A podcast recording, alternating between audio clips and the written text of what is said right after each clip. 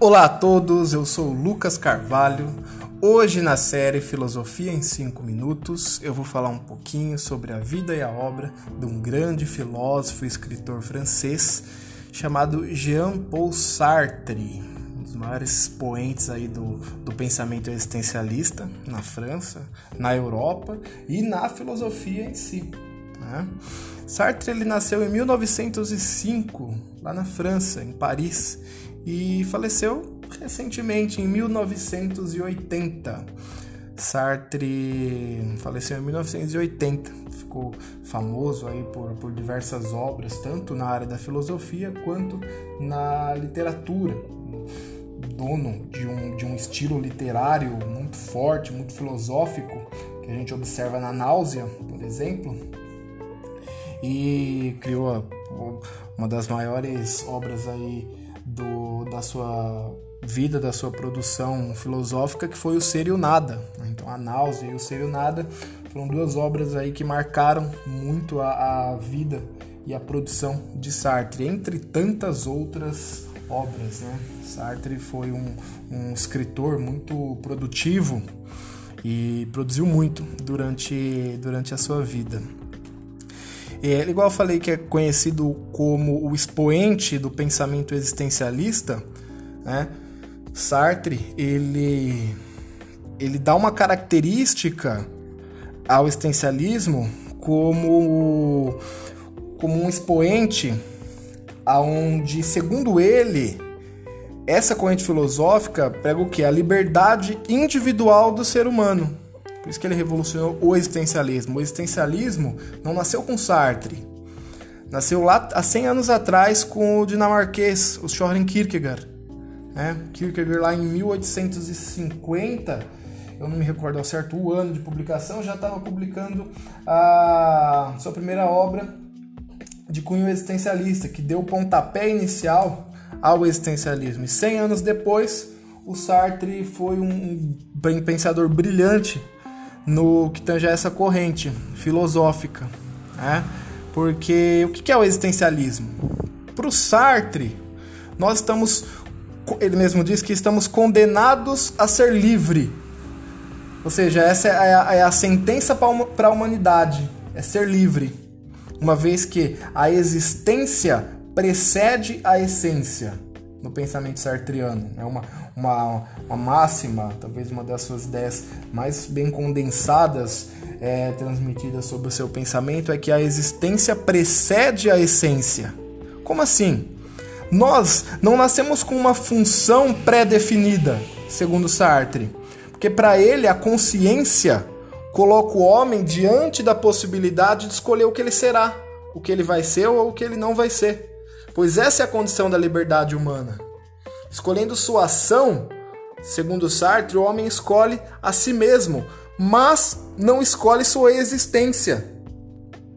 Então a existência precede a essência. A, essência é parte e fruto, um produto das nossas escolhas. A existência não. Por isso que pro, pro Sartre a, a má fé do homem, vamos dizer assim, seria mentir para si mesmo tentando se convencer de que não é livre. Só que aí que tá, o problema surge quando, por exemplo, nossos projetos pessoais entram em conflito com o projeto de vida de outras pessoas. São os outros que tiram parte da nossa autonomia.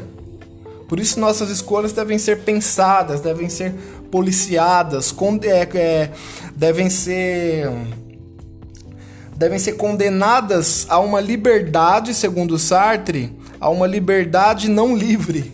Né? Aí que entra uma, é, o, o, ponto principal, porque nós estamos condenados a serem livres, mas nós, em sociedade nós não podemos ser livres.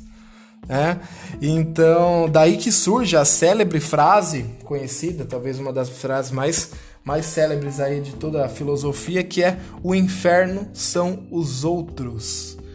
É, para o Sartre, aí, o inferno são os outros, uma vez que tiram a nossa liberdade, na qual todos nós estamos condenados a ser livres, mas não podemos. Então, o inferno são os outros. É, Sartre foi um brilhante pensador, escritor, teve atividades políticas na França, né? foi um, um militante político, e também é conhecido aí pelo seu envolvimento amoroso com a célebre pensadora e filósofa também Simone de Beauvoir. Talvez eles foram aí um dos casais mais influentes do século XX.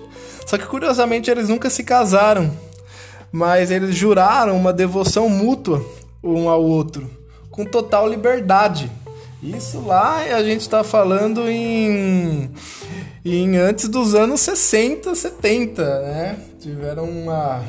Eles foram o primeiro, primeiro casal a pregar o amor livre entre eles, né? Uma vez que ambos é, já disseram em entrevistas que se amaram durante toda a vida, se amaram muito, mas nunca se casaram e continuaram se envolvendo é, em outras relações ao longo da sua vida. Uma espécie de amor mais filosófico, né?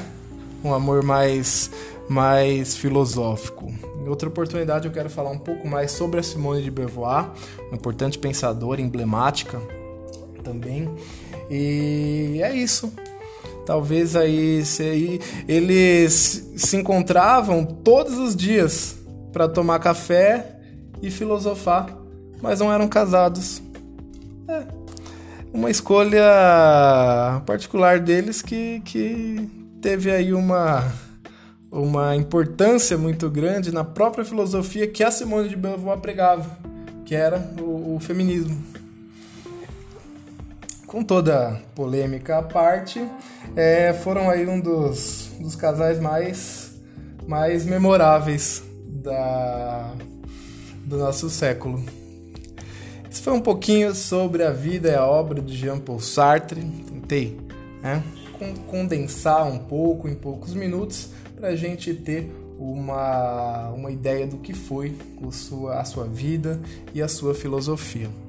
É isso aí, pessoal. Um grande abraço e até a próxima.